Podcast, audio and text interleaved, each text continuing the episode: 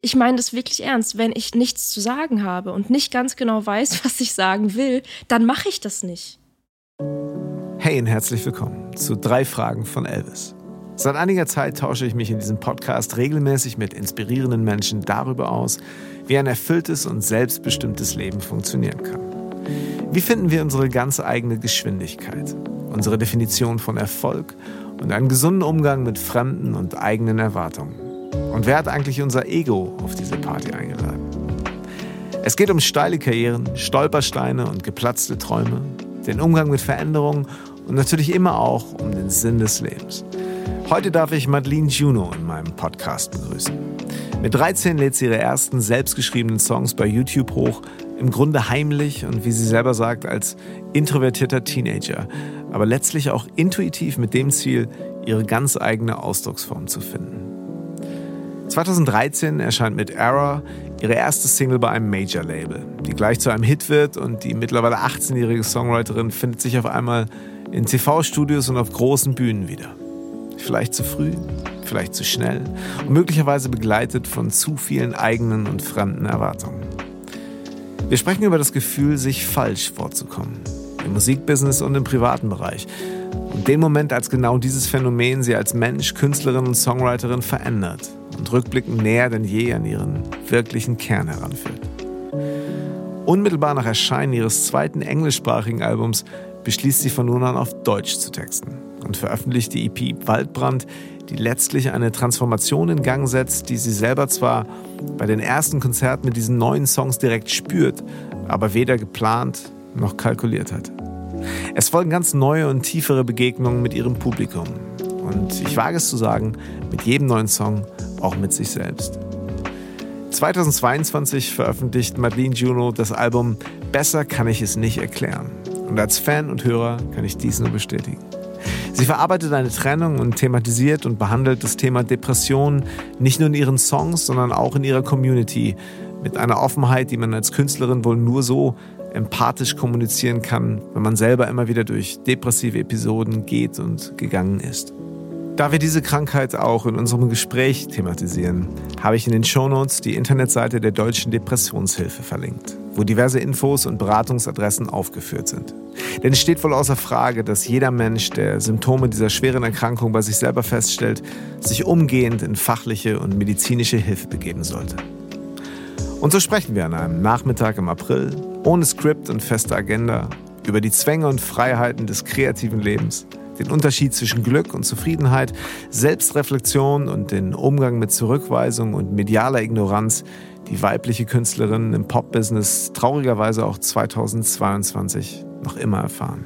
Und obwohl wir sehr ausführlich sprechen, gibt es noch so viel mehr zu erfahren über den Menschen und die Künstlerin Madeleine Juno.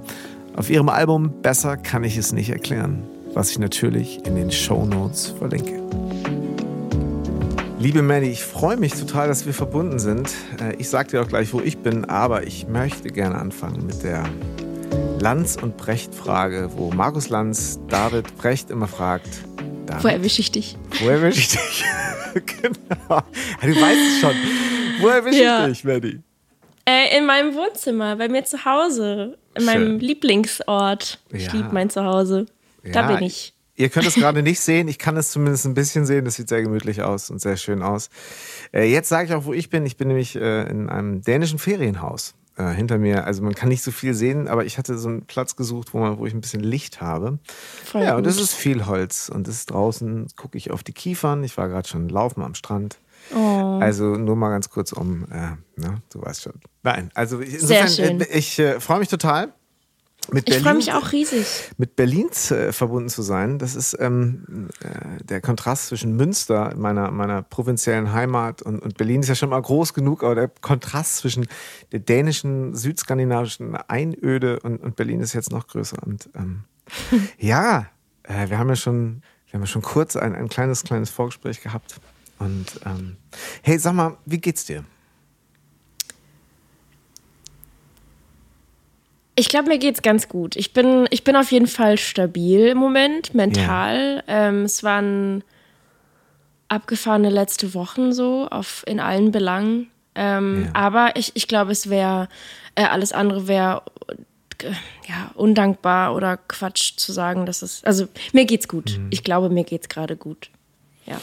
Ja, es ist, äh, es hat mich so die, seit unserem Vorgespräch nämlich so ein bisschen begleitet, als ich dich fragte, als wir kurz telefonierten, ähm, die Art und Weise, wie du auch kurz überlegtest und dann, ach, mir geht's gut gesagt hast, hatte so eine Tiefe, die total hängen geblieben ist bei mir. Und ich hm. dachte, äh, das war jetzt nicht äh, irgendeine eine, eingeschobene Pause, weil die so ist, sondern das ist, ähm, hat sich da bei dir was verändert, wenn dich jemand fragt, wie geht's dir? Jetzt mal klar, die aktuelle Situation ist etwas, was, was natürlich viel Verwirrung mit sich bringt und so. Mm. Aber hat sich was verändert in den letzten Jahren in der, in, äh, in, der Beantwortung dieser Frage, wenn dich jemand fragt, so? Die, die Art und ich, Weise? Ich glaube schon, dass ich, wie wahrscheinlich die meisten Menschen in unserer Gesellschaft, immer dazu tendiere, erstmal zu sagen: Ja, gut, alles, alles cool, alles geil, alles gut. Yeah. So und immer, immer darauf ankommt oder abhängig davon, mit wem ich spreche oder wie das Gespräch so ist, wie, wie sicher ich mich fühle, dann glaube ich, würde ich schon auch ehrlich antworten. So. Aber wahrscheinlich hat sich jetzt. Ich glaube, ich tendiere auf jeden Fall eher immer so, alles erstmal unter den Teppich zu kehren und okay. zu sagen, mir geht's gut.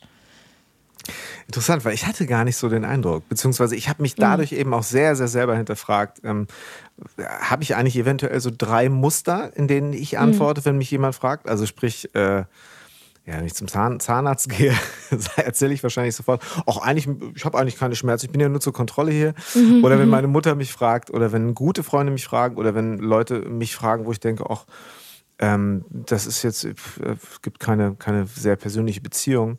Ähm, und bin das echt mal so durchgegangen, ob es da so ein Muster bei mir gibt. Ich habe da jetzt nicht unbedingt äh, sowas rausgefunden, aber ich gebe dir recht, man, man ist schnell dabei zu sagen, okay, ehe ich jetzt hier viel erklären muss, mhm. ähm, äh, sage ich erstmal, ja, ist schon, schon okay, alles gut.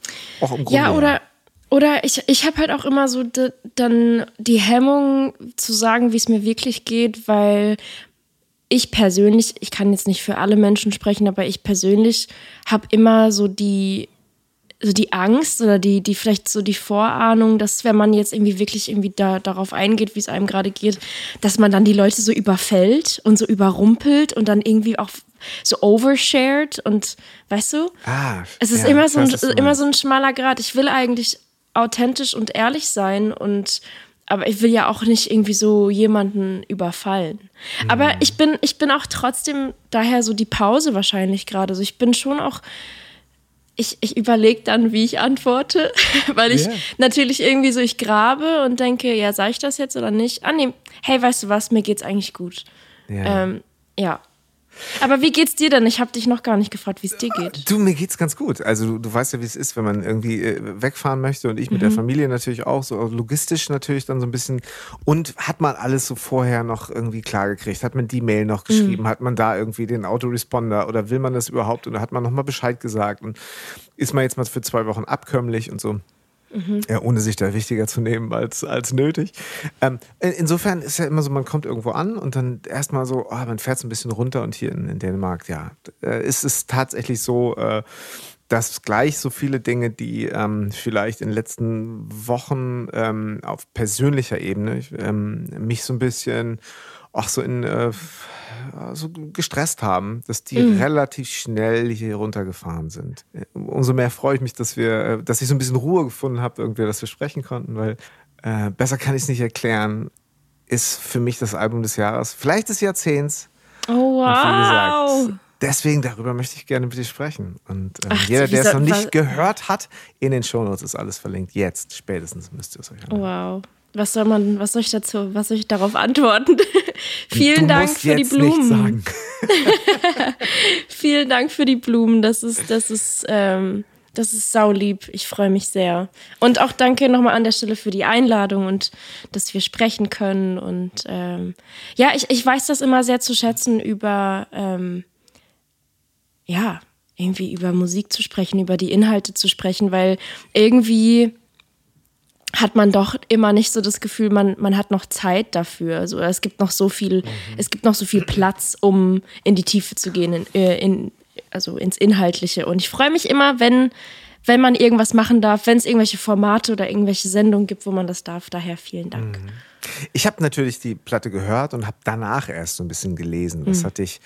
Äh, habe Interviews von dir mal so ähm, mir ein paar Sachen angeschaut und was hatte ich so, mhm. so umtrieben und, und ein paar Sachen waren dann neu, andere konnte ich mir vielleicht auch so ein bisschen zusammenreimen, weil mhm. ich glaube, du hast ein sehr autobiografisches Album äh, aufgenommen, wenn ich das so sagen darf. Kann man so sagen, auf jeden ja. Fall. ja.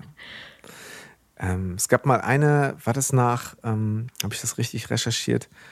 War das nach obsolet, äh, nachdem du obsolet, nee, nachdem du Neukölln geschrieben hast, hast du eigentlich ein halbes Jahr nichts geschrieben. Genau, ja.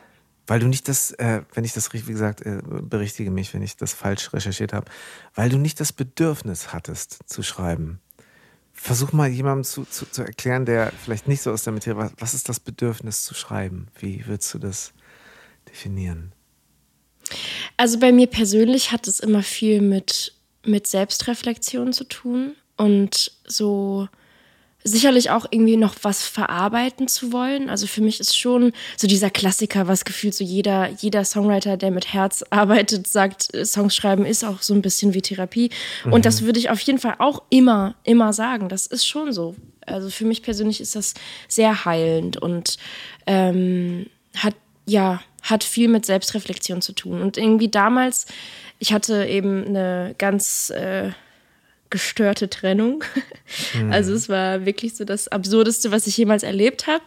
Und habe dann Neukölln geschrieben, relativ kurz danach, so ich glaube so drei, vier Wochen nachdem das passiert, also nachdem mir all das passierte, was mir passiert ist. Mhm. Und ich habe das dann so einfach einmal so, das, also dieser, eigentlich hätte dieser Song schon gereicht als Information für so ein besser kann ich das nicht erklären. So, also da, da aber das ist die Story. So, ja. also und und dann habe ich diesen, diesen Song so runtergerattert und einfach alles rausgekotzt. Mhm. Und dann war ich wirklich so ein halbes Jahr lang einfach leer. Also ich hatte wirklich, was, was heißt, ich hatte nicht das Bedürfnis zu schreiben. Ich hatte einfach auch ultra Angst. Ich hatte ultra Angst, ähm, weil ich, ich war dann in so einem ganz dollen ähm, Funktioniermodus mhm. und habe dann auch, glaube ich, echt eine Weile, ich, ich weiß nicht, also ich glaube, es gibt sehr viele Männer, ich, du musst das auch nicht beantworten, wie das bei dir ist, aber ich glaube, ich, ich persönlich kenne viele Männer in meinem Leben, ob, ob das jetzt irgendwie so mein Bruder ist oder so, mhm. die dann so sagen, ey, ich habe seit, keine Ahnung, seit zehn Jahren nicht geweint oder so. Und für, für mich ist Weinen zum Beispiel immer was sehr Reinigendes. Und ich, ich, ja. weine, ich weine viel. Und ich habe dann in, dieser, in diesem Zeitraum nicht mal geweint, weil ich so Angst hatte, das, was mir passiert ist, wieder so doll an die Oberfläche zu lassen. Und dann überwältigt mich, mich das und dann, und dann, und dann dann überrollt mich das und dann macht mich das kaputt und dementsprechend konnte ich dann auch einfach ganz, ganz lange nicht mal, nicht mal darüber schreiben. Mhm. Und, und irgendwann mal, also ich bin dann auch irgendwie zur, äh, also zur Erkenntnis gekommen, dass das, glaube ich, dass ich einfach stehen bleibe, wenn ich mich der, ähm, wenn ich mich so dem richtigen Heilungsprozess irgendwie, äh, wenn ich mir das verbiete. Und dann habe ich mhm. irgendwie so während ich so, ja, halt alles von Therapie bis zu einfach mit Leuten, mit meiner Mama drüber reden äh, und Songs darüber schreiben, einmal wieder zugelassen. Aber das, um mhm. deine Frage zu beantworten, jetzt bin ich ein bisschen abge, abgeschweift. Nein, mhm. ähm, ja, das Bedürfnis zu schreiben ist für mich persönlich auf jeden Fall etwas, wo ich ganz tief bei mir andocken muss, um weil ich, so, ich kann anders nicht mehr schreiben. Es hat sich mhm. irgendwie verändert zu früher. Früher war Schreiben und so der, der, die Lust aufs Schreiben irgendwie super kreativ und super so, ja, mal gucken, was kommt. Mhm. Und heute bin ich so, wenn ich nicht, wenn ich nicht ganz genau an dem Tag weiß, was ich schreiben will, dann mache ich das nicht. Und das ist, das ist, das ist jetzt seit, glaube ich, zweieinhalb, drei Jahren, ist das irgendwie so was, was mich begleitet. Mhm. Und ich, ich glaube, man könnte, das ist vielleicht auch wie so ein Muskel, den man sich wieder trainieren könnte, einfach so kreativer zu schreiben. Aber ich bin, ich schreibe ja auch viel für andere KünstlerInnen. Eben, genau. Und, und das so. wäre jetzt, ja, total. Aber da, da ist es, also so, das ist irgendwie wirklich was komplett anderes für mich. Für mich ist das so, dieses Schreiben für andere Projekte oder andere KünstlerInnen ist wie so, da gibt es dann keine Regeln. Da, da schaffe ich das dann so richtig losgelöst und auch mit Lust und Laune einfach zu schreiben, was auch immer gerade die Situation zulässt, was das Gespräch, wohin das Gespräch in der Session irgendwie geht. Und dann hat man ein Thema und dann, ja, let's go. Aber mhm. bei mir, wenn ich nicht das Gefühl habe, ganz genau zu wissen, was ich sagen will, dann mache ich das, dann mache ich das gar nicht. Und wir sprechen natürlich häufiger in, in diesem Musikgeschäft auch, äh, glaube ich, darüber, dass Sachen funktionieren. Und gerade wenn es jetzt mhm. natürlich irgendwo darum geht, dass, dass vielleicht auch Songwriting so ein bisschen analytischer geworden ist in den letzten Jahren, weil es einfach auch, äh, ja, weil es auch ein bisschen transparenter geworden ist, was wie funktioniert, weil alles so in Zahlen messbar ist. Ist das, ist das so ein bisschen der Switch, den du auch machst? Also, dass du, ähm, dass du sagen musst, okay, hier habe ich das erzählt und kann auch mal trivialer sein oder, oder werden in meinen, in meinen Dingen, die ich tue, wenn es gar nicht um mich geht als Künstlerin? Ja. Tri trivial ist ein bisschen ein doofes Wort, aber ich glaube, du ja, weißt, trivial was ich meine. Ist, ist hart, ne? Also ja. trivial klingt so wie, das ist mir egal. Also die, die anderen Projekte oder, na, also, also ich, ich, ich merke immer, wenn ich so für oder mit anderen äh, KünstlerInnen oder Songwriter, also für, für andere Projekte schreibe, mhm. da ist also ich kann das, ich denke da gar nicht so oft drüber nach, aber jetzt, wo wir drüber reden, ich glaube, da ist schon, da ist mehr Freiheit da, weil ich mhm. meine, meine Rahmenbedingungen an meine, an meine, an mein Werk oder an meine Arbeit, an mein Projekt sind extrem streng. Ich bin so ein, also ich, ich bin so ein Inhaltsnazi und ich bin so ein, so ein Reime-Nazi. Ich, ich, das muss so, ich muss alles hundertmal umdrehen und mir wirklich sicher sein, das ist, besser krieg ich das nicht hin. Das ist, ich habe jetzt alles gegeben und ich, ich habe mich jetzt fünfmal versichert, dass ich das nicht mit einer besseren Zeile austauschen kann. Da ist kein Füllwort drin, da ist, da ist keine Floskel drin. Und irgendwie, also, weil, weil für andere Projekte, das ist ja, das, das wäre ja auch fast anmaßend, wenn ich jetzt in eine Session gehe und KünstlerInnen, mit denen ich dann arbeite, dann sage, nee, aber so ist das richtig. Also es, es ist ja ganz, es hat ja ganz viel mit sich aufeinander einlassen und irgendwie, also es gibt ja sicherlich so Songwriter, die ein ganz großes Ego haben und dann darauf bestehen, dass ihre Zeile die stärkste ist oder sowas oder nee, das muss man anders sagen oder nee, das float nicht gut genug oder was auch immer. Aber das bin ich dann nicht bei in so Sessions mit anderen Leuten, weil da ist es für mich dann wirklich ein bisschen da sind die, da ist der Rahmen und der Zaun drumherum, was dieses Ding ist, ist einfach ein bisschen lockerer. Hm. Und dann muss das gar nicht, ich muss dann gar nicht da rausgehen, weil da kommen wir zum springenden Punkt. Wenn ich nicht bei jedem, also es klingt so bescheuert, wenn man das sagt, oder das klingt vielleicht fast affektiert, ich weiß es nicht.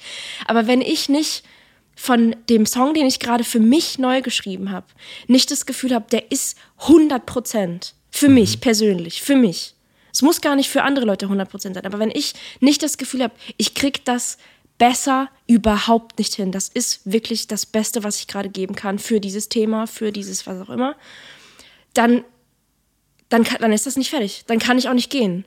Okay. Und bei so, bei so Session-Projekten, da muss ich gar nicht, ich muss gar nicht so zufrieden sein. Ich muss jetzt mhm. gar nicht das Gefühl haben, das ist der beste Song, den ich gerade geschrieben habe.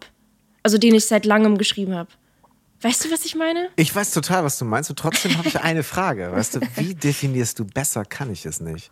Weil es ist ja, also ist es, ist es, weil du gerade sagtest, weißt du, Reime, mhm. ist da kein Füllwort? Oder ist, bin ich so nah an das rangekommen, was ich sagen will? Weil ich, ich, mhm. ich habe das für mich auch immer so ein bisschen, dein Album auch immer so ein bisschen für mich als, als Symbol dafür gesehen, so dass alle immer fragen, hey Maddie, was ist denn los? Mensch, das ist doch, das war doch super die letzten Jahre und krass und das ist so toll, was du machst und das ist so, so dies und das und du vielleicht da denk, manchmal denkst, ja, findest du, weiß ich jetzt gerade auch nicht so ganz und dann an so ein Punkt kommt und sagt so, Leute, ganz ehrlich, das könnt ihr jetzt so finden oder so oder NDR 2 kann es spielen oder kann es nicht spielen, aber ich habe das jetzt so hingestellt und mhm. jeder, der die Frage hat, sagt, hier, bitte, hör, hör dir das Album an, dann weißt du alles. Ähm, hätte ich jetzt gesagt, der Reim ist gar nicht so wichtig. Ist, ist dir nicht wichtiger, habe ich es emotional wirklich so rein, so authentisch, so nah bei mir erzählt. Aber du bist tatsächlich auch so ein bisschen an den äußeren, äh, äh das Polishing im Außen so. Ich bin da, ich bin da so ein, also ich, ich liebe ja Ordnung auch. Also, und ich, ich finde, ja, ich, da hat meine Mutter glorreiche Arbeit geleistet in meiner, in meiner Kindheit. Ich bin so ein, also ich, ich liebe einfach, ähm, ich liebe Aufgeräumtheit. Und irgendwie, mhm. so wenn man das ja dann so versucht zu erklären oder ganz oft wird man dann ja auch irgendwie gefragt, ja, wie schreibst du denn deine Songs oder textest du zuerst oder hast du erst die Melodie oder keine Ahnung, wie, wie kommt es denn dann, dass sich das irgendwie reimt und so. Und mhm.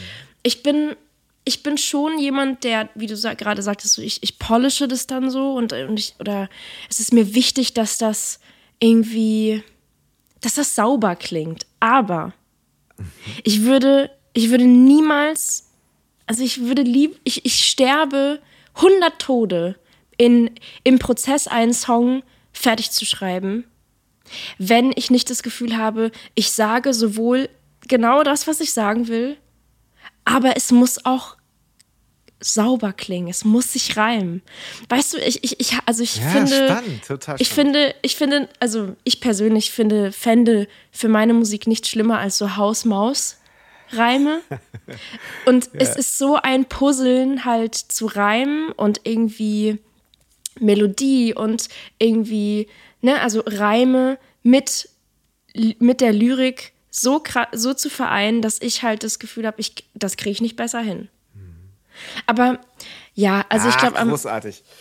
also am Ende des Tages bin ich, bin ich vor allem, also weil du gerade meintest, so wann, wann habe ich, oder ich weiß nicht, wie du die Frage gestellt hattest, aber so nach dem Motto, wann. Das ist gut genug. Weißt du, was, wann genau. ist das gut genug? So. Mhm. Ich glaube, also bei dem Album ganz besonders hatte ich immer das Gefühl, es ist dann gut genug, wenn es mir richtig weh tut. Okay. Also dann, dann war ich, also wie gesagt, ich, ich habe halt immer, zum Beispiel bei dieser, bei dieser Platte, es gibt nicht einen einzigen Song, den ich geschrieben habe, der dann nicht auf der Platte war. Okay. Also ich, ich meine das wirklich ernst. Wenn ich nichts, nichts zu sagen habe und nicht ganz genau weiß, was ich sagen will, dann mache ich das nicht. Mhm. Und wenn ich anfange, einen Song zu schreiben, das würde mich ich, ich, das ist auch, das war früher anders. Ich weiß nicht, wenn ich, wenn ich anfange, einen Song zu schreiben und das geht in eine, was heißt, das geht in eine falsche Richtung, aber das muss einfach direkt in die richtige Richtung gehen oder, oder ich lasse es sein. Ja. Und dann, und dann prügel ich mich da so hin.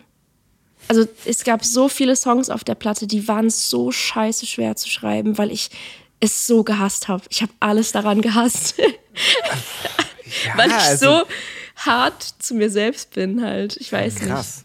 Na ja, gut, auf der anderen Seite jetzt, ich meine, mir wird dadurch natürlich klar, dass äh, so viele Zeilen, so viele äh, Wendungen da drin sind, die man eben nicht erwartet. Also ich meine, ne, also, äh, deutsche Popmusik ist ja sogar diejenigen ähm, ProtagonistInnen, die äh, deutsche, die da sehr tief im Thema sind, sagen, oh, mhm. deutsche Popmusik ist gerade echt schwierig, weil wo komme ich her? So, bin ich bin ich äh, bin ich es gewohnt, vor 5000 Leuten zu spielen und auf einmal kommt habe ich nur noch 2000 Tickets verkauft. Pandemie jetzt hm. hin und her. Mhm, ähm, mhm. Was will ich eigentlich erreichen? Es waren sicher so ein paar Jahre dabei, da hat das einfach auch sehr, sehr gut funktioniert. Und, ähm, und da gibt es eben auch, denke ich, die, die KünstlerInnen, wo, wo ganz klar ist, ey, die Single, oder sagen wir so, wenn ich das so höre, manchmal New Music Friday, Spotify, okay, das ist jetzt die Single zur nächsten Tour.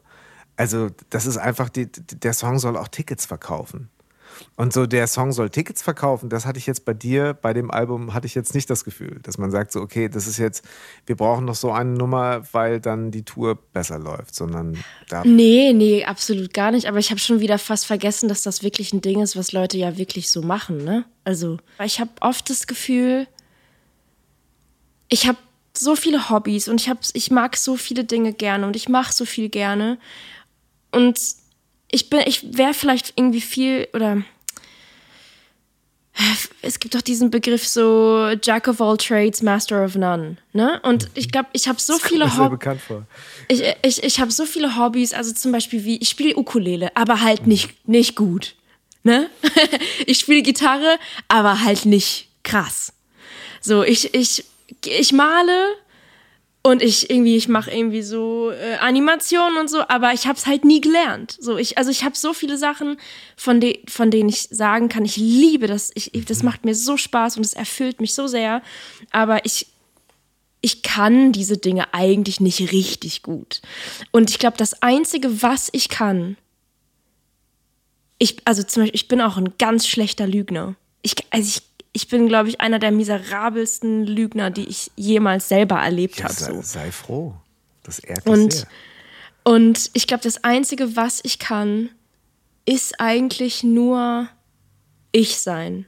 Und das klingt, das, das, das ist natürlich sehr, ähm, als, als Künstlerin was sehr egozentrisches zu sagen, so, oh, ich kann nur ich sein und damit dann Erfolg zu haben, das ist, das ist ein, das ist, das macht Spaß. Oder was, was, was ich weiß genau, was du meinst. Ja, Aber ich glaube, ich habe irgendwann mal so, also ich habe ja die, den Sprachenwechsel gemacht und äh, habe vorher ja ein, zwei äh, englische Alben gemacht und ich liebe immer noch auf Englisch zu schreiben, habe aber irgendwann mal probiert, auf Deutsch zu schreiben, wie ich Musik nicht kenne. Also ich habe mhm. versucht, so ein bisschen die Musik zu schreiben, von der ich nicht genug finden kann.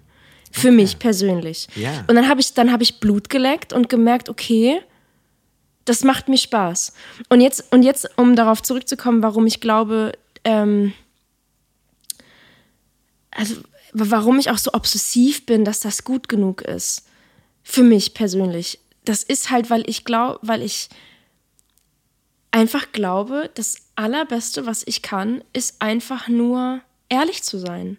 Und wenn ich ehrlich einfach erzähle, was mir so passiert, dann habe ich jetzt die Erfahrung über die letzten, keine Ahnung, mindestens sechs, sechs sieben Jahre, die ich jetzt seit Deutsch, äh, also seit, seit sechs, sieben Jahren, die ich auf Deutsch schreibe, mhm. da merke ich, finde, finde ich oder finden mich Menschen, die sich genauso fühlen. Mhm.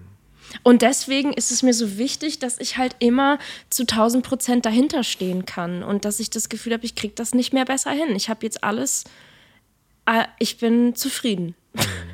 und ich weiß, dass das kein fucking Radiosender spielen wird, aber my ass, ist mir egal. Dann aber halt ist nicht. nicht. Ist das nicht krass, wie sich da so ein, so ein Kreis schließt? Ich meine, du bist ja letztlich, äh, du gehst äh, sehr offen mit dem Thema Depression um, mit den Dingen, die dich beschäftigen, die, ähm, ja, ich finde die Art und Weise, wie du, ich habe gerade noch ein, ein tolles Post von dir gelesen, ähm, wie du mit diesen Themen äh, mentale Gesundheit und äh, auch Suizidprävention äh, umgehst, die Art und Weise, da die Worte zu finden, ohne dich äh, da ähm, äh, zu sehr in den Mittelpunkt zu stellen und deine eigene Geschichte, die du natürlich auch in deiner Musik erzählst, mhm. aber ich glaube, es ist eine ganz große Kunst, da äh, in den, in den Austausch zu treten mit den Menschen, ähm, die genau das verstehen, was du, was du einfach verkörperst. Und das äh, war das so ein Moment, so auf, auf, auf Deutsch auf einmal rauszugehen, zu sagen, okay, ach so ist das. Hm. Wenn jetzt mal ganz kurz die Milchglasscheibe zwischen uns äh, hm. nicht mehr da ist? Also ich, ich, es ist mir auf jeden Fall ganz doll im Gedächtnis geblieben, wie sich ähm, wie sich mein Publikum verändert hat zu ja. dem Zeitpunkt. Weil es war nämlich so, dass ich ähm, im, ich glaube so, ich weiß es gar nicht mehr, entweder Februar, März oder April, so äh, 2016 war das. Ähm, Februar, März oder April habe ich noch die zweite englische Platte rausgebracht, die hieß Salvation. Okay.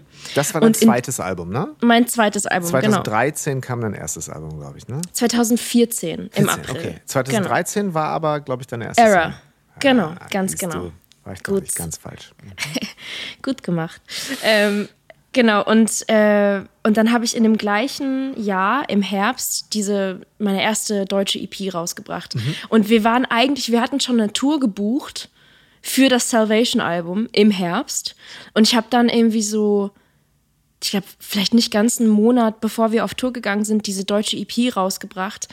Und ich war, also das ist mir so im Gedächtnis geblieben, wie wie sich mein Publikum verändert hat und welche, welche Menschen da zu meinen Konzerten kamen und wie die Gespräche danach waren und, und wie, mitgesungen, wie mitgesungen wurde. So. Also ich, ich fand es so beeindruckend.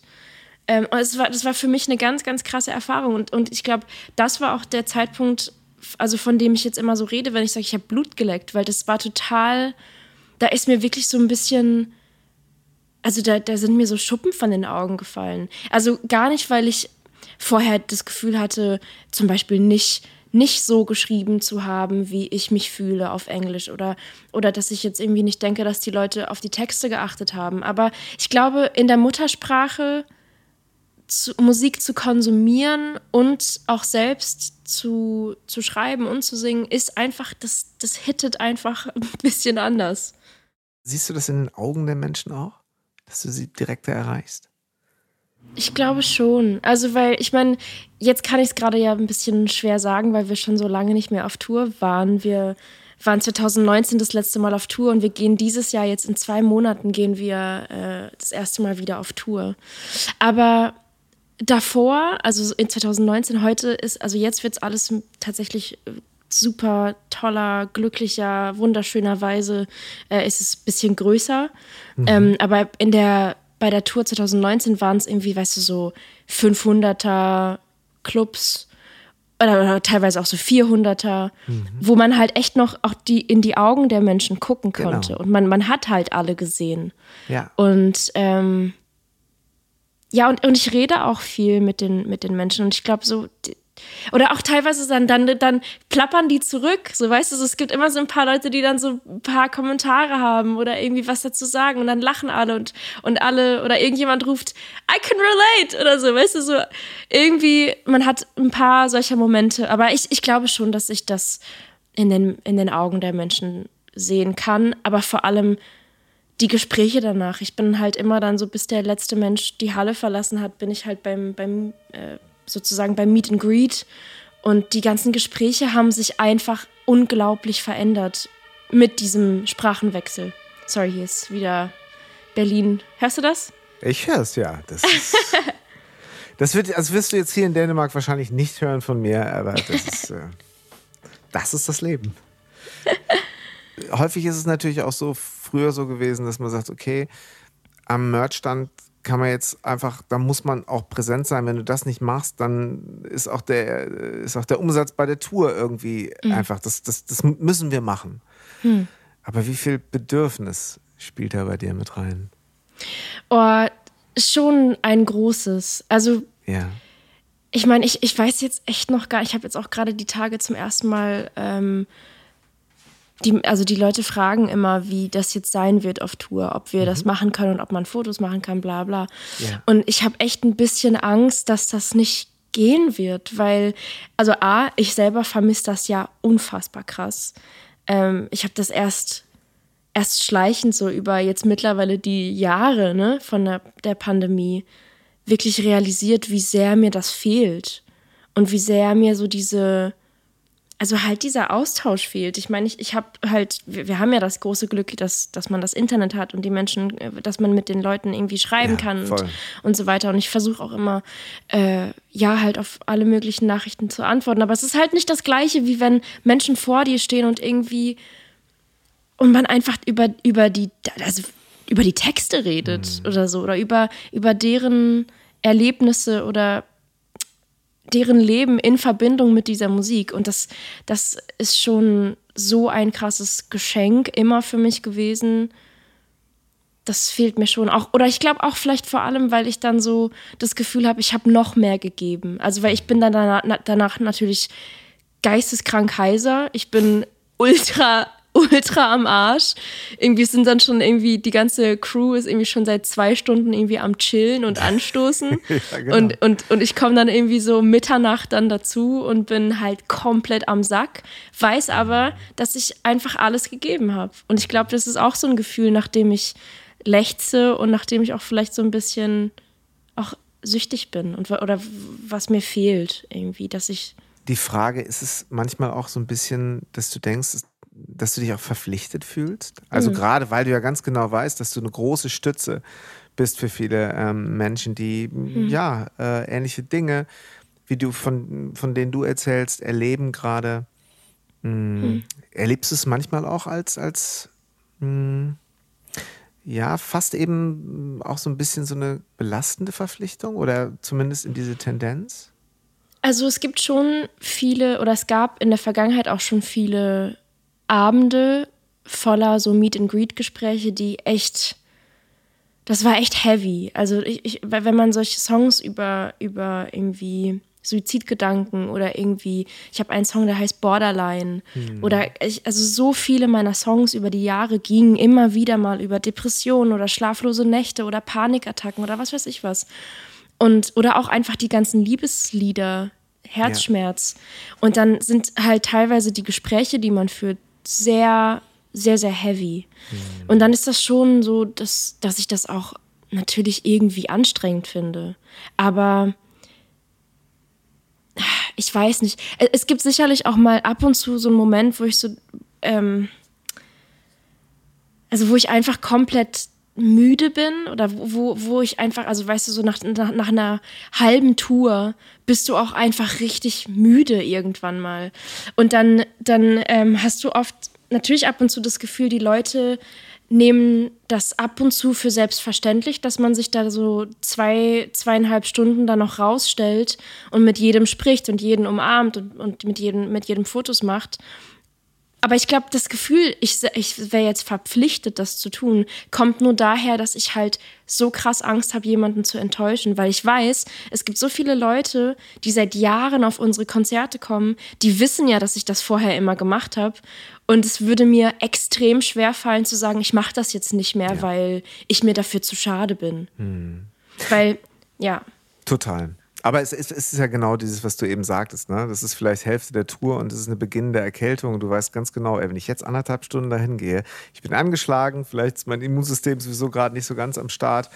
Ähm, ich möchte gerne die nächsten Konzerte noch spielen, so, weil dann warten ja auch wieder welche. Ne? Und die vielleicht da warten, weil du vielleicht absagen musst. Ne? Ey, oder ich, ich, es gab auch schon die Situation, wo ich dann krank war oder so, wo ich dann echt auch so wirklich bei der Hälfte der Tour dann einfach am Kränkeln war und dann auch irgendwie sagen konnte, ich, ich, ich kann das jetzt gerade nicht. Ähm, und was mir aber dann auch immer äh, mehr Antrieb gegeben hat, das irgendwie zu machen, war, also weißt du, es gibt ja mega viele Leute, die immer gesagt haben, hey, nimm doch dafür Geld. Sag doch einfach, du machst so VIP-Tickets und die Leute zahlen dann ein bisschen mehr Geld und dann können die mit dir quatschen. Aber ich glaube, das, das, das geht halt so krass gegen gegen das, was, also was auch irgendwie so meine Fanbase irgendwie auch ist. Also das sind halt teilweise wirklich Jungs und Mädels, die ich kenne die teilweise seit die so 13 waren. Die sind jetzt vielleicht so 18.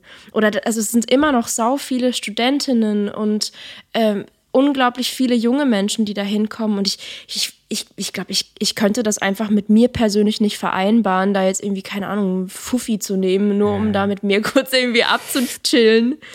Und so, yo, ich würde mich auch schämen, ehrlich gesagt. Ich glaube, das, da wäre ein großes, eine, also ich habe eh, für mich ist so, ähm, Schuld ist bei mir immer voll das Thema in meinem Leben und irgendwie auch Scham. Ich habe oft das Gefühl, ich, ich, ich schäme mich dann immer. Und ich schäme mich auch immer, wenn Leute, wenn ich weiß, ich schäme mich auch immer ein bisschen, wenn man so Gespräche hat und Komplimente, das ich, ich weiß, kann, weißt du, was ich meine? Ich hab, also irgendwo ist auch immer Charme damit dabei, weil ich immer denke, boah, du bist doch so ein Keck, du bist eigentlich so ein kleiner Depp und die Leute oh, sind so nett zu dir. Das ist, ich weiß nicht. Ach du, ich glaube, naja. das, das macht dich auch aus und das macht es wahrscheinlich auch für die Leute natürlich umso mehr äh, jetzt nutzen wir das Wort mal äh, authentisch.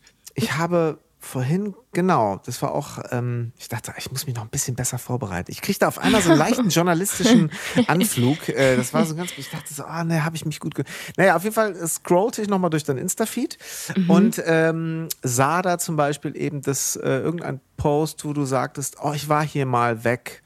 Äh, hast wahrscheinlich eine kleine Social-Media-Pause gemacht. Mhm. Ich war hier mhm. lange weg und das hat gut getan. Mhm. Und da habe ich auch gedacht, so, ach krass, gab bestimmt Leute, die sagten, oh Mann, das hat mir gefehlt, Maddie, wo bist du? Aber ich, ich, ich lebe doch auch so ein bisschen äh, äh, davon, dass, dass du mir irgendwie alle paar Tage hier und, und mal eine Story und, und, und, und ähm, was postest.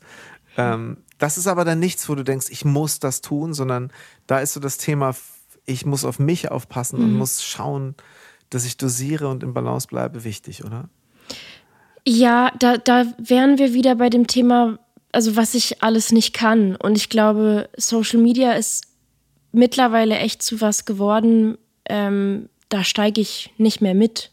Also ich, mhm. ich weiß nicht, ob das jetzt final ist oder ob das irgendwie vielleicht auch nicht nochmal besser wird oder so, oder ob das jetzt gerade wieder so eine Phase ist.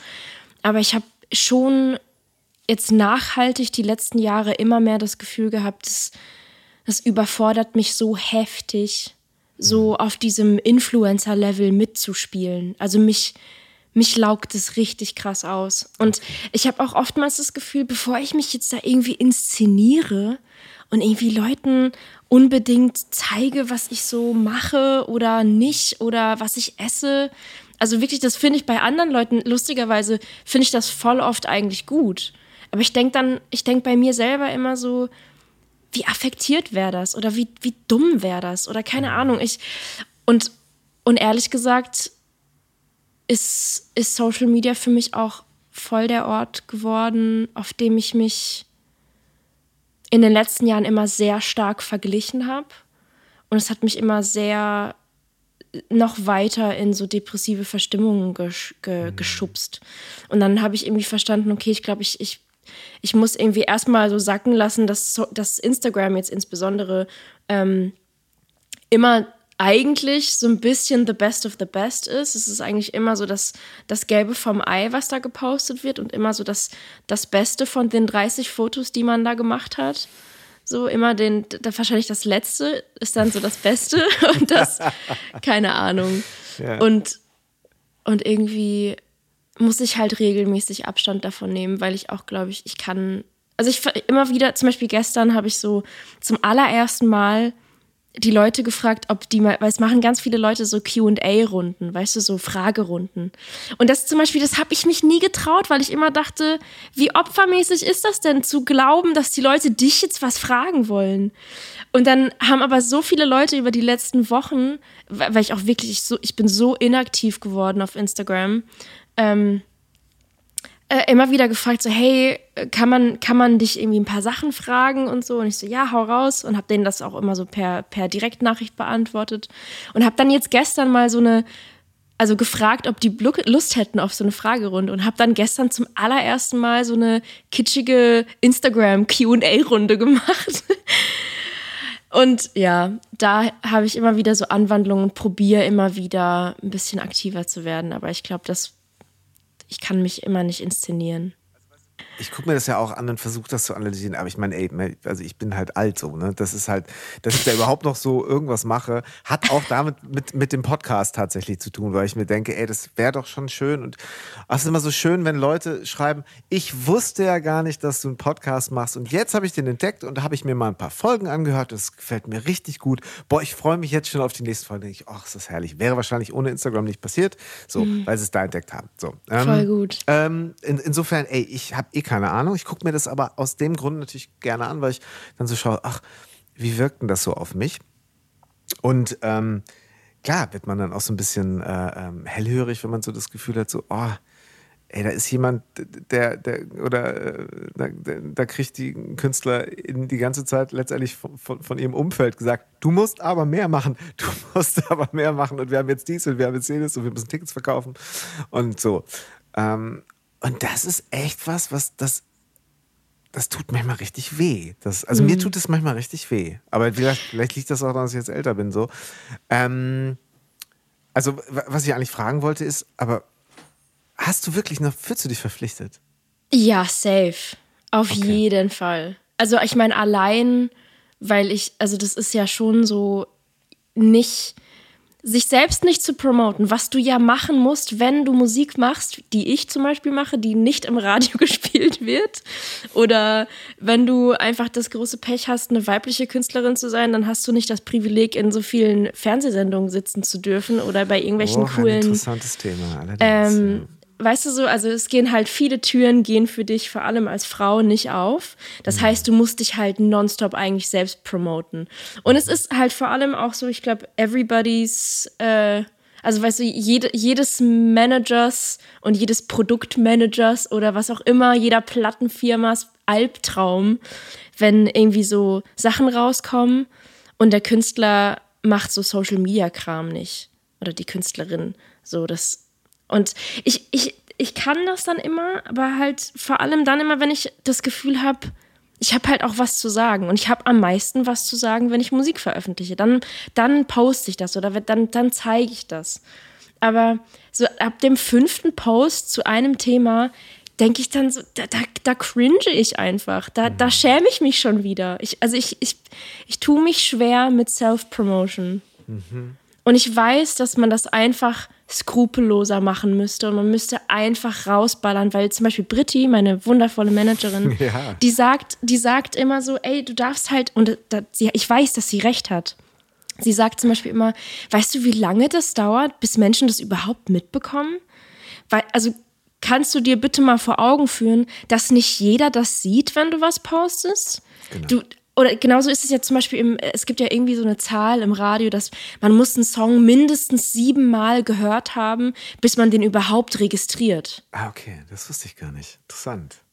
Ähm, Aber du meinst halt so, dass du Angst hast auch irgendwie, ey, das habe ich jetzt, das so ähnlich doch jetzt schon dreimal. Ja, jetzt müsst, ich stell mal vor, das kriegt jetzt einer dreimal innerhalb von 36 Stunden immer wieder das Post und der denkt doch, ich habe sie nicht mehr alle. Denkst ja, du das auch manchmal? Ja, ne? Ich denke ich denk das voll, aber wohlwissend, wohlwissend, dass halt alle meine Kolleginnen das alle machen. Also wirklich, egal wohin ich gucke, alle Kolleginnen sind halt, also die, oder die meisten sind echt gut darin, einfach rauszuballern. Wenn sie einen Song rausgebracht haben, dann ballern die raus. Und manchmal versuche ich mir eine Scheibe davon abzuschneiden, aber dann cringe ich irgendwann mal. Aber nur bei mir selber. Bei anderen verurteile ich das gar nicht. Ich habe nur das Gefühl, so irgendwann mal Ach, ich glaube, ich glaub, das ist wahrscheinlich einfach so meine Hemmschwelle, dass ich immer denke, das muss doch nerven, langsam. Ja. Na, ich habe das Gefühl, dass gerade dann, wenn man irgendwie kreativ gerne schafft, so, ne, und, und was macht und halt auch also wirklich akribisch an Songs arbeitet, malt, schreibt, so, dass man ähm, natürlich das wegen des Prozesses macht, könnten wir mhm. auch gleich nochmal genauer drauf gehen, so dieser Flow-Moment oder. Ähm, ich habe einfach nur das Gefühl, dass und ich habe das immer versucht zu, zu verstehen. Ich kenne ein totales Hochgefühl, wenn ich jetzt zum Beispiel hier am Strand, tolles Licht abends. Mhm. Und ich habe gedacht, so, hey, ich nehme das Telefon nicht mit. So. Ich lasse es mhm. zu Hause. Habe es doch mitgenommen und filme dann doch was, wie gerade gestern so durch die Hafeneinfahrt. Fährt so ein Frachter raus so und ich das Licht glitzert auf dem Wasser und ich denke, boah, ist das geil. Ich habe es festgehalten und das iPhone hat das auch echt gut hingekriegt. So, ich dachte, krass. Fand ich total schön und hatte auch wirklich einen richtig kreativen Moment. Ich weiß schön. aber ganz genau, wenn ich jetzt daraus irgendein Reel gebastelt hätte, wäre ich ungeduldig geworden. Ich hätte gesagt, da ist doch eh wieder scheiße. Der alte Mann macht hier Social Media, was soll der Scheiß denn irgendwie so? ähm, ich hätte, weiß ich hätte mich dafür sehr so und ähm, ich habe gestern was gelesen bei Leon Winscheid in seinem Bu Buch Besser fühlen. Er sagte, okay, wir, wir, wir machen was, wir, ob wir selber konsumieren oder ob wir kreieren. Mhm, mh. Und am Ende des Tages ist das Post raus oder die zehn Minuten Doomscrolling sind vorbei und wir gucken ins Dunkle wir machen das Handy aus und gucken ins Dunkle. Wir liegen vielleicht im Bett so und vorher, vorm Schlafen gehen, geht man das nochmal durch oder hat man was gemacht. Und das, dieser Moment ist es, glaube ich. Und dann hast du nur, hast du ja nur eine Chance zu sagen, okay, wer reagiert? Reagieren die Leute? Reagieren die auch genug? Oh, letztes Mal waren es aber mehr. Ach, falscher Zeitpunkt. Also es geht mhm. ja dann wieder sofort weiter. Und, da, da, sind oder? wir wieder beim Thema, hat was funktioniert oder nicht? Genau. Und Total. das ist so diese Business-Krankheit, dass man immer darüber, man redet immer über Themen, das Thema hat funktioniert. Oder genau, da hast du gleich zwei, zwei schlimme, schlimme Buzzwords äh, drin, genau. Ah. Total. Ja, das mache ich auch, das Thema. Aua, ja. das ist ein Mensch. Das Bitte ist ein Mensch. Ja, ich habe das Gefühl, das ist, es ist weniger geworden. Es war vor ein paar Jahren noch schlimmer irgendwie, das, ja. dieser, das, das Narrativ. Ja, das ist, wir, wir leben halt in einer, in einer in einer Welt, in der wir halt, oder in der viele jetzt, glaube ich, auch das, ne, auch ich, ich sehe das auch in der, in der Generation meines kleinen Bruders so. Mhm. Nicht, ich nicht, glaube ich, alle sind so, aber ich glaube schon so, dass die, die Mädels und Jungs, die jetzt irgendwie alle mit Smartphones und Instagram und so aufwachsen, ich meine, das, das wird dir ja mit deinen Kids auch irgendwann mal blühen. Genau. Das, ähm, wir, sind, wir sind jetzt so gerade an der Schwelle, wo das jetzt, wo wir uns jetzt was überlegen müssen, wie, ähm, wie nehmen wir daran noch teil? So, ne? Wie nimmt man als Eltern daran noch teil und äh, findet man da vielleicht von vornherein auch ein, ein Miteinander, ja. diese, diese Sachen zu tun? Das ist so gerade sehr spannend, ja. Ja, und ich, ich, ich denke immer so an meine Schulzeit zurück, wo, es auch extrem viel Mobbing aufgrund von extrem bescheuerter Dinge gab, wie zum mhm. Beispiel, ob du jetzt als ähm, als eines von keine Ahnung wie viel, zum Beispiel ein, eines von, sagen wir mal, fünf Kindern bist in einer, in einer großen Familie, die sich vielleicht nicht allesamt jeder eine Nike Downjacke leisten kann, so. Voll. Und dann, oder keine Ahnung, oder mit, mit was für Klamotten, mit was für Sachen du rumrennst oder, weißt du, so, das, das waren so die, die Gründe, gemobbt zu werden in meiner, in meiner Schulzeit. Und mhm. heute habe ich immer den Eindruck, dass die Kinder und Jugendlichen oder heranwachsenden Erwachsenen ähm, ja halt so dieses so mitperformen müssen und alle alle Trends mitnehmen müssen und irgendwie ein schönes Instagram Feed haben müssen und irgendwie sportlich sein müssen, hot sein müssen, irgendwie be begehrbar sein zu ja, all, all mhm. sowas und ich meine, das ist glaube ich einfach unsere Gesellschaft gerade. Ja, ich frage mich da nur halt eben immer, wird das jetzt immer so weitergehen? Also ich hoffe muss man nicht. jetzt, ja, also muss man jetzt als Künstlerin tatsächlich einfach äh, äh, ab jetzt so jeden Tag theoretisch ja dann seinen eigenen kleinen Sender äh, hm. bestücken. Ähm, ja, also ak so. aktuell, ich weiß jetzt nicht, ob das, oder ich, ich weiß ja eh gar nichts, aber. Na, nun stell mal dein Licht nicht so unter den Scheffel. Ich, aktuell ist es zumindest so, dass man schon, zum Beispiel auf TikTok musst du, du musst eigentlich jeden Tag drei TikToks posten, um da ein Big Player zu sein. Und ich denke mir so, Alter, da bist du doch, da, da sind, also Burnout, hallo, also das ist doch, was ist das für ein Druck? So, und dann, dann bin ich dann zum Beispiel, ich bin dann da raus, weil ich so, ich bin so gefährdet in solche, in solche Abgründe zu rutschen, dass wenn ich das dann wirklich ernst nehme und ich, ich weiß auch, dass zum Beispiel safe beraube ich mich eines noch äh, oder was eines größeren Erfolges oder einer größeren Reichweite oder oder viral zu gehen oder die Kids zu erreichen oder was weiß oder cool zu sein. Aber da sind wir wieder bei dem Thema, dass ich halt oft das Gefühl habe, ich kann das gar nicht. Und ich glaube, dass wir, ähm, es gab mal vor Jahren weißt du, so zu der Zeit, wo es irgendwie so ah, jeden Monat so eine Reihe TED Talks gab. Vielleicht gibt es auch immer noch jede, jeden Monat TED Talks.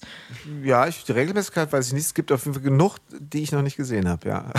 Ich, auf, ich, ich auf jeden Fall, Fall auch. Ja. Aber es gab doch so eine Phase, so vor, keine Ahnung, sechs, sieben Jahren, wo TED Talks so richtig. Voll richtig das Ding war. Und da gab es einen TED Talk, ich glaube, mit einem mit einem ganz hohen Menschen aus hier so Facebook und so weiter. Mhm. Und der meinte, es wird eine Zeit kommen, da werden die Menschen wieder nach, also dermaßen nach Distanz zu den sozialen Medien lechzen. Das, und ich glaube, das, das ist schon so. Ich glaube, dass auch die, die Pandemie und so dieses äh, gezwungenermaßen irgendwie Menschen nicht mehr sehen zu können und nicht mehr wirklich auf, auf zwischenmenschlicher Ebene connecten zu können. Und das, das ist ja das Internet auch. Das ist ja auch Social Media, dass man eigentlich immer das Gefühl hat, man hat dauernd Kontakt mit Leuten. Aber dabei siehst du einfach nur deine Freunde, die dauernd irgendwas posten und zeigen, Ganz wo sie genau. sind und zeigen, wo sie essen und zeigen, mit wem die im Urlaub sind. Und du denkst, du redest mit denen, aber dabei hast du seit keine Ahnung wie viel Wochen oder Monaten gar nicht mehr gefragt, hey, wie geht's dir eigentlich gerade? Aber ich habe ich hab alle deine TikTok oder alle deine Instagram-Posts gesehen. Ich weiß, ich weiß eigentlich, was in deinem Leben abgeht. Ja, oder also jetzt mal, äh, kennst du das auch, dass man quasi denkt, so, wieso, ich muss denen das doch nicht erzählen, was ich gerade mache. Ich habe das doch gepostet. Wo ich davon ausgehe, das müssen die doch gesehen haben. Und, und da wären wieder beim Thema, viele haben es definitiv nicht gesehen, aber die müssen doch wissen, was ich gerade so mache, weil ich habe es doch gepostet. Anstatt wirklich einen guten Freund oder einer Freundin vielleicht mal oder einer, meiner Tante oder meiner Cousine einfach mal zu sagen, äh, äh ach übrigens, du, ich habe mal wieder neue Musik gemacht, würde ich dir gerne mal zeigen, so wie man das vielleicht früher machte. Ja, voll. Ähm, das ist interessant. Letztens sagte auch jemand, was du nicht gepostet hast, hast du nicht erlebt. So, das ist, ja, ja, äh, ja. Das, und es ist wahrscheinlich in dem Moment eben auch häufig so das Gefühl, ähm, dass man irgendwo ist und sagt, ja, normalerweise müsste ich das jetzt machen. Das würde sich unglaublich gut anbieten. Und es wäre jetzt wahnsinnig Instagram in meinem Leben. Aber ja. Ähm, lass uns vielleicht noch mal ganz kurz so auf diesen, ich habe nämlich auch, äh, ich habe das Buch von Leon Winscheid äh, die letzten zwei Tage so ein bisschen gelesen und finde das Ich schreibe mir das übrigens auf. Das klingt. Ja, das packen wir alles in die Shownotes. Das Buch heißt Besser fühlen und äh, Dr. Leon Winscheid ist ja auch Doktor der Psychologie und äh, was ich bei ihm sehr, sehr gut finde, ist, dass es nicht so wahnsinnig hip, nicht so lifestyleig, sachbuchmäßig ist, sondern dass er einfach ganz viele Studien bemüht und mhm. sagt so, ich habe, er, er, unterhält sich einfach wirklich mit den weltweit größten Neurowissenschaftlern und ähm, Psychologen und Psychotherapeuten darüber äh, und, und, und münzt das auf, finde ich, auf, auf eine sehr menschliche und empathische Art so ein bisschen um und macht ein Angebot und sagt nicht, hm. so ist das und ihr müsst das auch so. Also nicht so dieses Mangel erzeugen, so, jetzt musst du aber mal raus aus deiner Komfortzone, sondern sagt, ja, pass auf, so könnte das sein. Ähm, und es gibt ein schönes, äh, schönes äh, ähm, Kapitel, das ist eigentlich so klar, aber das ist einfach einen großen Unterschied zwischen Glück und Zufriedenheit gibt. So, dieses ständige Hinterherrennen nach Glück, nach diesem Dopamin, Serotonin, Ding, nach und oder eben nach dieser, nach dieser Zufriedenheit, die durchaus durch eine Akzeptanz passieren kann. Und ob nicht zufrieden manchmal auch reicht und ob es immer nur Glück sein muss. Hm. Ist das was, was dich auch schon mal so ähm, beschäftigt? Ja, ständig. Also hm. wirklich im wahrsten Sinne des Wortes ständig. Ja. Ähm, das, das Thema treibt mich auch sehr um, weil das zum Beispiel auch Mm. dieses Gefühl, immer, immer weitermachen zu müssen, weil, also es hat ja so viele, also, oder vielleicht bei mir persönlich hat das viele Faktoren, warum ich immer denke, ich muss mehr machen oder ich muss, ich, ich darf keine Pause machen. Aber zum Beispiel, mhm. diese ganze Thematik ist auch bei mir persönlich Grund, glaube ich, dafür, dass ich so viele Dinge in meinem Leben noch gar nicht gemacht habe. Also wie zum Beispiel halt, ich wollte immer, mein ganzes Leben lang wollte ich immer reisen und ich habe mir immer immer, ich dachte immer so mit Mitte 20, ich bin jetzt 26 und ich dachte immer, bis dahin, ich dachte ja, eh, ich habe mit 25 schon ein Kind, ähm, leider noch nicht, aber ähm, ist auch alles ganz gut, äh, ist alles okay so, aber ich dachte zum Beispiel auch immer so Wetten mit, in meinen 20ern werde ich bestimmt mal ein Jahr lang irgendwo gebackpackt haben, so was so Leute irgendwie in so einem freien äh, Jahr nach dem Abi machen oder sowas. Das hatte ich ja, hatte ich alles nicht, weil ich mich, weil ich mich dem immer verbot, äh, ja, weil ich mir das immer verboten habe, mhm. weil ich immer das Gefühl hatte, es reicht nicht. Und gar nicht, also ich, gar nicht, dass, dass der, Erf dass, also ich finde eh, dass das Wort Erfolg ist super schwierig und. Ja, total. Ähm, und auch für mich persönlich immer sehr negativ belastet.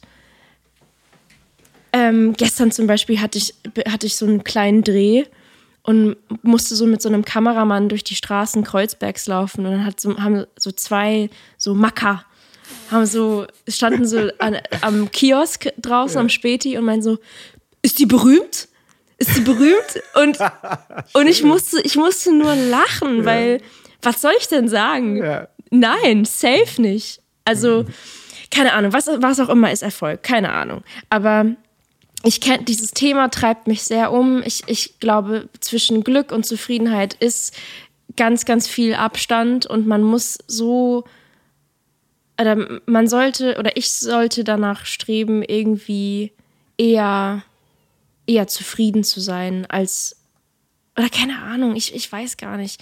Ich, ich, ich vergesse immer, ich merke oftmals gar nicht, dass ich irgendwelche Milestones irgendwie erreiche. Weißt du, so, so Ziele, die ich sicherlich mal mit, keine Ahnung, mit 16 bis 20 so gehabt hätte. Die habe ich so, ich habe so viele schon erreicht und, und dann merkst du oftmals gar nicht, dass du die erreicht hast oder denkst trotzdem, ja, aber es bringt mir ja trotzdem nichts. Oder keine Ahnung. Also es ist vor allem auch so in der, in der aktuellen Zeit oder auch in, in, in meinem Leben oder wenn ich mich mit anderen, vor allem mit meinen weiblichen Kolleginnen darüber unterhalte, da, da merke ich schon so, da, da ist, es ist halt, es ist halt vieles ist so traurig und so schade und so gemein und unfair und man muss halt eh ständig aufpassen, nicht zu verbittern. Ja. Und ja, einfach. Zynismus ist halt etwas, was so, ja, ja. mm. Und halt dauernd so dieses Jonglieren zwischen, hey, sei doch dankbar für das, was du hast und, und sei doch zufrieden mit dem, was du erreicht hast. Und, und es ist halt einfach trotzdem so schwer. Es ist einfach schwer. Kommt halt wahnsinnig drauf an, mit wem man, wem, wem man sich natürlich auch umgibt, so, ne? Also man kann als äh, Fußballer in der zweiten Bundesliga mit Sicherheit noch ganz gutes Geld verdienen und mehr als in jedem normalen Beruf, äh, den man äh, mit einer Ausbildung äh, so, so, so erlernt. Und trotzdem möchte man wahrscheinlich Nationalspieler werden. Und es geht dann irgendwie alles, geht dann alles so weiter. Ich fand da eben noch so einen ganz in- interessanten Aspekt und das, ich zitiere nochmal Dr. Leon Winscheid, der sagte, weniger ist ein vielversprechendes Mindset für Zufriedenheit. Also immer sich zu fragen, warte mal, geht das auch mit weniger? Und das war, hat mir ganz gut die Au- Augen geöffnet. So. Voll. Also ähm, werden so leben müssen. Geht es mit weniger Spritverbrauch? Geht es mit weniger ich werde wahrscheinlich auch mit 18 Grad in meiner Wohnung nicht erfrieren und werde aber, werde aber Energie sparen. Und auf, auf allen Ebenen, wenn, wenn wir nicht da an- anfangen zu sagen, so, wo geht weniger? Und das dann tatsächlich auch in die eigene Erwartungshaltung so äh, mit. Ähm, das ist zum Beispiel so, wie wenn ich jetzt zu dir sage, so du sagst, ja, ich laufe ja nicht im Radio. Und dann könnte ich jetzt sagen, das habe ich natürlich mir auch angeschaut, so, wenn ich mir deine Spotify-Zahlen angucke, das ist aber schon ganz schön gut. Ja. Weißt du? So, ne? Darauf- Ohne also Radio. wie du ja, sagst. darauf, darauf, ich glaube, ich würde jetzt zum Beispiel eine Backpfeife von, von Britta bekommen, würde ich jetzt nicht sagen, ey, das ist schon gut. Und es ist auch schon gut. Es Mhm. ist schon, es reicht. Es ist schon richtig toll. Mhm. Und ich weiß ja auch, dass die Musik sich das erarbeitet hat. Und ich bin da auf jeden Fall gestört dankbar drüber. Das, das reicht mir. Mhm. Aber es ist halt, also ich, ich will da jetzt gar nicht so weit äh, in diese, in diese Materie abtauchen, aber so, es ist halt für viele Frauen in der Musik ist es halt ein ständiger Kampf um alles, um Plätze bei irgendwelchen Festivals, um Plätze in irgendeiner Sendung, um Plätze im Radio. Im Radio wird dir immer gesagt, nee, wir haben gerade schon eine Frau oder vor allem, nee, du, das, nee. Wird das un- wirklich so gesagt? Das ist so krass. Oder ist Natürlich. es, ist es so zwischen den Zeilen? Wird es wirklich aktiv immer noch so gesagt? Natürlich, auf jeden Fall. Also ich, ich bestehe seit ein paar Jahren darauf, dass, äh, dass ich so diese ganzen Feedbacks nicht mehr bekomme, weil mich das so traurig macht. Also weil es auch, weil es auch oftmals ist es halt einfach so, die wissen ganz genau, wenn sie zum Beispiel sagen, sie sagen zu einer Popkünstlerin, sagen sie, ja, das ist uns zu Schlager. Da, da, dann wissen die, die treffen bei dir, also gar nicht, äh, um Gottes Willen, ich respektiere Schlager so krass, aber du kannst halt nicht einem, ne, also keine, du kannst natürlich machen, was du willst als Radiomoderator oder, oder Redakteur vor Ja, allem. aber es wird, es wird, wird so eine Klischeeschublade völlig instrumentalisiert, um, um dir einen mitzugeben. Das ist Ja, einfach und, so. genau. Total. Und, und, dann, und dann kannst du nichts dazu sagen. Du kannst dann natürlich, wenn du dann anfängst zu diskutieren oder irgendwie zu fragen, hä, woran macht ihr das fest oder so, das willst du ja auch nicht. Und dann irgendwie denke ich mir ganz oft so, weißt du was? Also, oder mittlerweile seit Jahren habe ich mich auch wirklich fast damit abgefunden, dass das nicht mein Medium ist. Weil, also es ist natürlich irgendwie schade, weil äh, weil es, äh, was heißt schade? Es, es gehört mir ja nicht. Also man sollte, man sollte nicht traurig über irgendwas sein, was einem nie versprochen war oder was einem, was, was mir nicht gehört. Das ist nicht mal, das gehört mir nicht zu erwarten, im Radio gespielt zu werden. Aber es ist auf jeden Fall immer wieder so eine. Es hat halt immer so die Zurückweisung über die Jahre, die, glaube ich, echt viele meiner Kolleginnen genauso von sich berichten könnten. Das, das tut halt immer wieder weh. Und ich glaube, einfach nur daher kommend ist das halt. Es ist, man muss halt ganz krass mit sich an sich arbeiten oder mit sich im Reinen sein oder, oder zumindest daran arbeiten, mindful und, und äh, also mit sich okay zu sein und mit den Dingen okay zu sein, die man hat.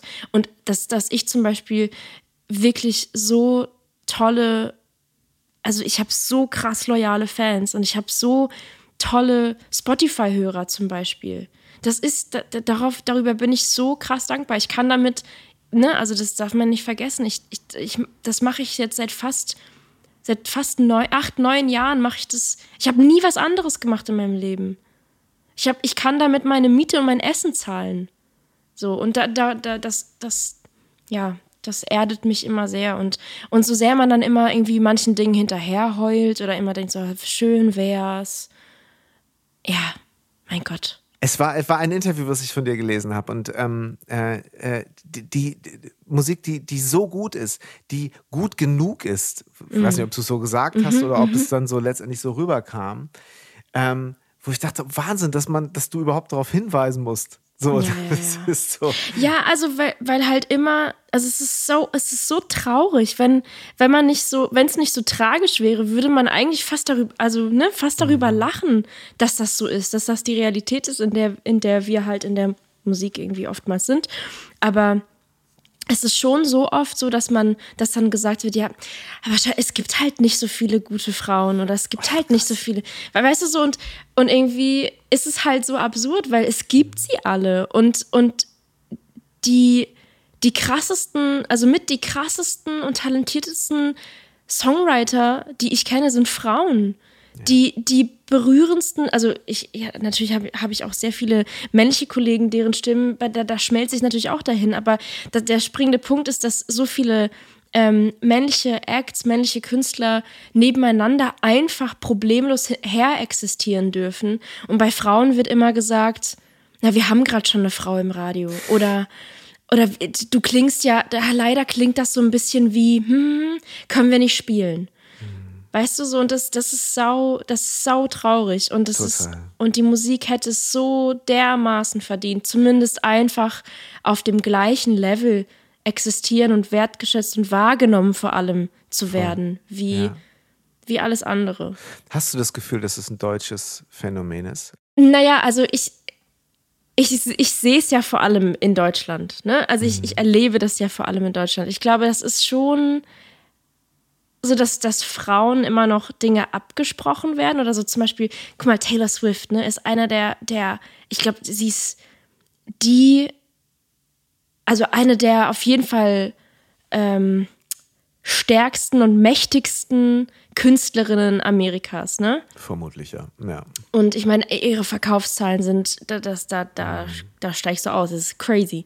Mhm. Und ich meine, die, die Frau macht so unglaublich authentische, un also man kann das ja auch musikalisch manchmal auch scheiße finden oder man, das kann ja jeder für sich selbst entscheiden, aber mhm. zum Beispiel allein Taylor Swift hat so oft, äh, muss sich anhören, keine Ahnung, ähm, dass sie doch ihre Texte sicherlich nicht selber schreibt und so und, und es wird einfach so angenommen, dass das sicher, das kann die sicherlich nicht alles selber machen. Das kann die mhm. bestimmt gar nicht selber machen.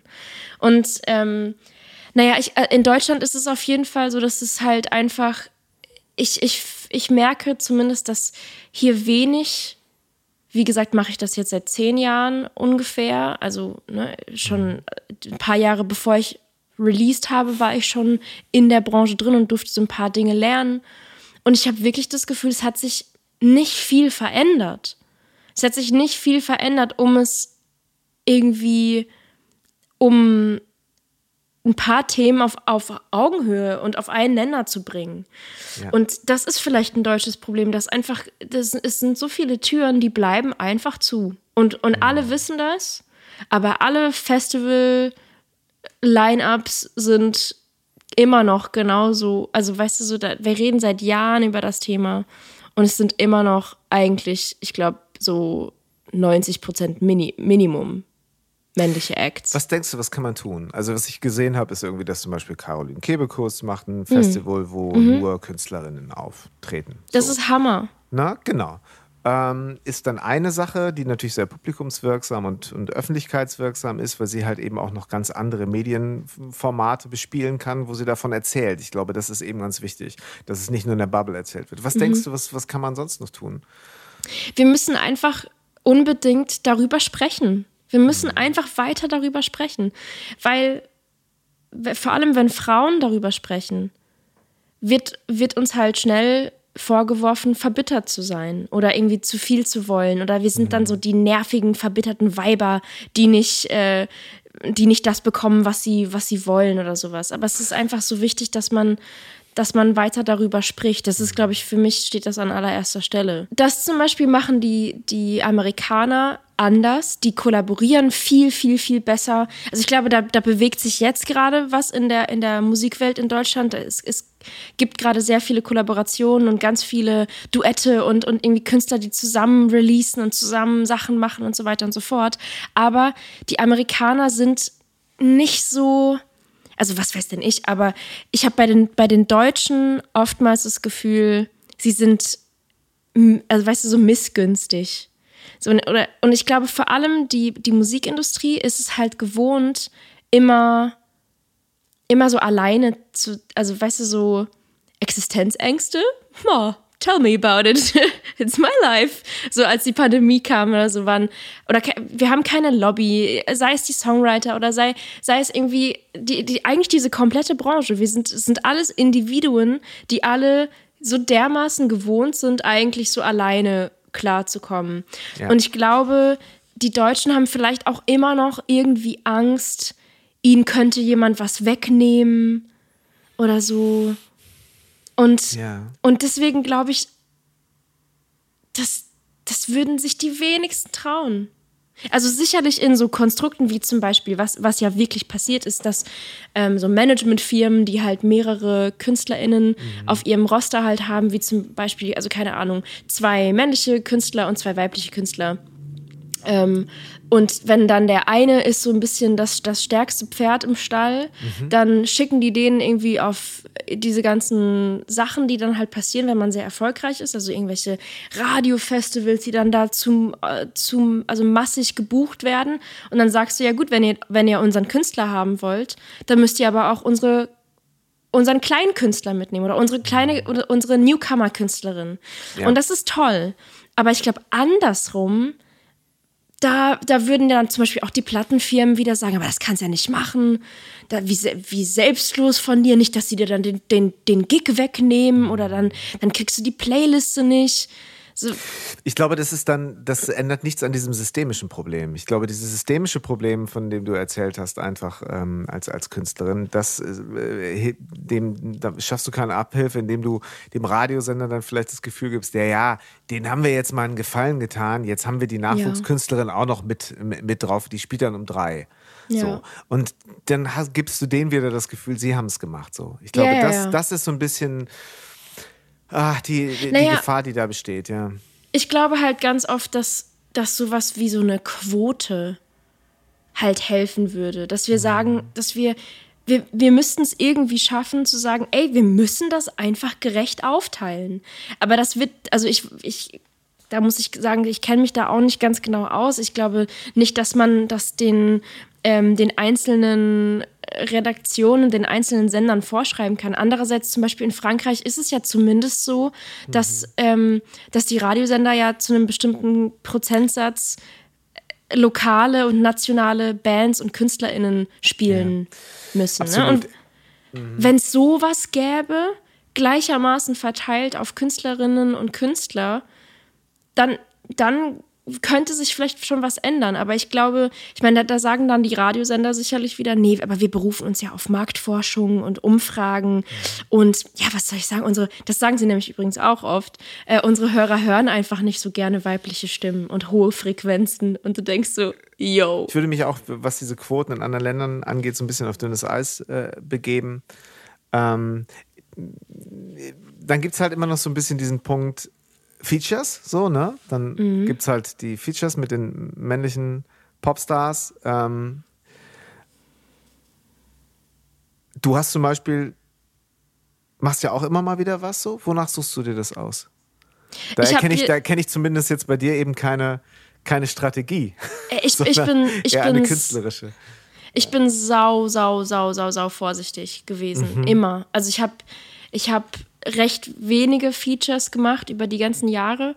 Und ähm, also ich war zum Beispiel einmal auf einem Song zu Gast von einem äh, Freund, Julian LePlay, ist ein österreichischer, ganz toller Künstler. Ja.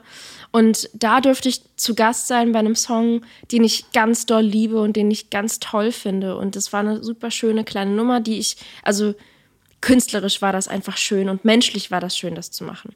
Dann zum Beispiel habe ich für Besser kann ich es nicht erklären einen Song geschrieben, der heißt Nur kurz glücklich. Und irgendwie zufällig hat mein Kollege Max das gehört, Max Giesinger hat das gehört und äh, war, man munkelt, sehr berührt in dem Moment. Also das glaube ich, das glaube ich, ja also es war lustigerweise einfach so, dass ich an einem, an einem Tag diesen Song geschrieben habe und am nächsten Tag war er mit dem, mit unserem gemeinsamen Kumpel und gemeinsamen Produzenten äh, im Studio und der hat ihm diesen Song vorgespielt. Und lange Rede, kurzer Sinn, Max fand den toll und mhm. wollte gerne dabei sein. Und dann haben wir das gemeinsam gemacht. Und, und irgendwie hat sich das schön angefühlt. Und ich mag Max extrem gerne und es hat musikalisch total schön geklungen und ja, es hat sich. Voll es hat sich, obwohl der Song alles andere als ein Duett ist, also es ist so die Story meines Lebens auch ein bisschen dieser Song. Ähm, aber es hat irgendwie funktioniert und es klang für mich persönlich irgendwie total schön, so dass wir das jetzt rausgebracht haben. Weißt du, was ich daran so schön fand an dem Song, dass ich das Gefühl hatte, ich habe Max, den ich ja auch so ein bisschen kenne und auch schon hier zu Gast in dem Podcast war, ähm, hatte so ein bisschen das Gefühl, oh, guck mal, Maddie, die sagt's wieder die haut's raus und ich fühle das irgendwie, aber ich habe noch gar nicht so die Möglichkeit gehabt als Max, das so zu ja so rauszuhauen mal, so ehrlich mhm. zu sein so und Maddie Maddie ist jetzt mal vorgelaufen mhm. und wie schön ist das denn? Ich äh, so so, ja. so, so, kam es für mich rüber, weißt du, weil weil ich das glaube, ist ja genau mhm. Ich glaube, ohne um also ohne jetzt zu doll für Max sprechen zu wollen, ähm, das kann ich natürlich nicht, aber ich glaube schon so ein bisschen war das war das so, dass er halt irgendwie auch so, ja, er, er meinte, er sei so berührt gewesen von dem Song und er, er, er hätte gerne selber so einen Song geschrieben. Da könnte man jetzt ja auch sagen, ja, guck mal, der, der Max, der funktioniert gut, gut im Radio. Ähm, möchte ich da irgendwie Nee, also auch, auch, vor allem, weil wir da ja wieder von an, wir wussten ja von Anfang an, das Radio wird das nicht anfassen. Mm, okay so, so ein Thema wird da nicht stattfinden. Mhm. Also Max hin oder her. Also ich, ich glaube, jetzt gerade ist, ist es eh super, super schwierig. Also ich, ich, Max hin oder her. Mhm. Deswegen, weil Max natürlich super, super stark performt und funktioniert hat im Radio. das hast du schön gesagt. Melly, das hast du schön gesagt, ja. Nein, Marco, äh, äh, Max ist ein sehr, sehr starker äh, Radiokünstler und, und sehr etabliert in den, in den genau. Playlisten genau. der großen Radiostation, so. Genau, so. und, und, und halt aber auch mit, mit einfach wahrscheinlich öfter mit so, mit anderen Themen einfach. Und ich bediene diese Themen einfach nicht so doll und mir gelingt, also was auch immer, wie auch immer ich. Mhm. Ich, ich habe mittlerweile auch schon öfter jetzt entschieden, dass wir das gar nicht mehr, also ich glaube, meine Radiopromoter oder mein, mein Radiopromoter Nils hat dann immer wieder mal so dieses obligatorische, so man stellt das den Radiosendern vor, dass die das mal gehört haben und dann können die das auch mal selber vorstellen oder mal spielen oder mal in eine Abendplaylist packen. Aber dann meistens war es das auch dann bei den Songs, die ich mache. Und bei dem Song wussten wir halt zum Beispiel auch, dass, also das würde mich sehr stark wundern, würde der würde damit was passieren. Und daher Max hin oder her, ich glaube auch für, für Max war das ein Thema, da wusste der dann auch so, ey, lass doch den Song gemeinsam rausbringen und die Leute sollen den entdecken und für sich, für sich also finden und, und das, ja, also den, den Song irgendwie ja, entdecken. Aber ich hatte jetzt gar nicht so die große Erwartung, dass das im Radio gespielt wird, weil da da wusste ich, dass sie sagen werden, das ist, uns, das ist uns zu negativ. und äh, das war gar nicht so die, die große Hoffnung. Aber ich, ich fand es auf jeden Fall einfach kreativ voll spannend und voll schön, Max da dabei zu haben, weil ich auch vor allem so toll finde, wie er da singt. Er singt so, so hoch und in so einer Kopfstimme, die er sonst normalerweise nie antappt. Und das ja. fand ich so toll. Das ist wahrscheinlich genau die Symbolik, die da bei mir auch sofort ähm, wir haben ganz viel gesprochen über genau ähm, die Dinge, die natürlich, die man im Moment so vermeintlich tun sollte, müsste, mhm. dürfte, Self-Branding und so weiter. Wir wissen überhaupt nicht, wo das hingeht. Ähm, und doch würde es mich natürlich total interessieren, wo du dich so in zehn Jahren siehst. Oh. Also, ich hoffe, okay, mit 36. Da ist aber, wenn da diverse Dinge nicht am Start sind, dann ist aber zappenduster. also, also da, ich habe schon so ganz, ich habe große Hoffnungen und ich habe Träume und es ist, es, ich hadere auch so mit einer Sache so doll im Moment. Ich, ich will, ich will ja nichts mehr als Mama sein. Ich, also ich weiß mein Leben lang schon, dass ich unbedingt Kinder haben möchte mhm. und dass ich unbedingt Mama sein möchte und ich möchte unbedingt einen Hund. Und ich habe ich hab noch keinen Hund, weil ich in Berlin lebe und immer denke, das ist Kacke mit einem mhm. Hund in Berlin und, und weil ich auch immer so denke, ich würde gerne eigentlich so ein bisschen rausziehen irgendwann und ein bisschen in runterkommen und entspannter leben und ein bisschen mehr Grün, vielleicht ein bisschen mehr in den Süden. Deutschlands. Okay. Und ich glaube, so in zehn Jahren, da. Ich weiß nicht, ob ich da selber noch auf der Bühne stehen muss. Ich weiß es nicht. Also ich kann das ganz schwer sagen. Vielleicht erinnere ich mich in zehn Jahren daran, denke so, hä, du Dumme, was hast du denn gedacht, was du machst? Aber vielleicht bin ich dann einfach nur noch im Songwriting oder vielleicht, mhm. vielleicht, keine Ahnung. Vielleicht, ich, ich will auch unbedingt einen Café haben. Ich würde unbedingt gerne mal einen Café öffnen mit so einer kleinen, mit so einer kleinen Stage hinten. Und das finde ich schön. Ja, also ich sehe den Hund da gerade hinten, da so ein bisschen durchs Café schlendern. Die Kinder spielen auch. Ja. Dem Moment fliegt das Mikrofon um. Nein, die Gitarre! die Kinder haben sich mal wieder die Bühne kurz gegriffen, während du an der schönen Kaffeemaschine ähm, einen herrlichen Espresso machst. Ja, also ja. Und dann vielleicht deine Songs da performst und sagst, ja, vielleicht nochmal auf eine große Bühne, vielleicht aber auch nicht. Ich also weiß ich nicht, also vielleicht, bisschen, ich, ich hätte auch irgendwie so. Bock, so. Ja, Finde ich gut. Erstmal ne, weiterzumachen. Ich habe ja jetzt erstmal nicht, nicht vor, aufzuhören. Das denke ich zwar eigentlich immer, mhm. aber wenn ich dann, dann darüber rede, dann ist es ja doch immer so, dass es, nein, nein, nein, nein, ich mache natürlich, ich mache natürlich weiter. Aber weitermachen, also ganz blöde Frage, weil es wird kein Entweder-Oder geben, aber trotzdem Gewichtung. Jetzt mal ganz provokant gefragt. Bühne oder Songs schreiben, Songs in die Welt rausgeben, von dir jetzt. Was? Du darfst dich nur für eins entscheiden jetzt. Was würdest du nehmen? Ich weiß, es ist eine doofe Frage, aber. Oh, ja, ja, ja, ja. Na, ich glaube, ich glaube, ich würde weiter gerne Songs schreiben wollen. Mhm. Das habe ich so ein bisschen durchgehört gerade bei dir, weil ich glaube, ähm, die könntest du dann ja auch auf deiner kleinen Bühne in deinem Café performen, wenn du das Gefühl ich glaub, hättest, ich, ich muss unbedingt mhm. mal wieder Lied singen. Ja, vielleicht, vielleicht, aber eher so, ich, ich hätte halt so gerne irgendwie, vielleicht auch irgendwann mal, ich will halt, ich will da sind wir wieder so bei meinen ganzen Hobbys und was ich so toll finde alles. Ich hätte auch voll Bock, irgendwie selber mal so ein, so ein Label zu gründen. Und vielleicht bin ich dann einfach so ein bisschen hinten und vielleicht habe ich dann meinen Café und habe dann da eine Bühne und kann dann sagen, ey, da treten halt Newcomer-KünstlerInnen auf und und dann gibt es da irgendwie so ein Pub-Quiz und die Kuchen backe ich selber und meine Kids sind da und mein Hundi ist da und irgendwie, keine Ahnung. So, also, und ich glaube aber auch trotzdem, dass ich auch wenn das, das ist halt jetzt, ich will halt dann sehr viel. Also ich, ich glaube, ich wäre wirklich, also ich meinte vorhin, ich, ich hadere so mit dem einen Thema. Also ich, ich frage mich mittlerweile wirklich so, wie, wie klug oder wie, wie egoistisch oder wie doof das ist, irgendwie wirklich noch Mama werden zu wollen, so, weil die Welt irgendwie so kacke ist.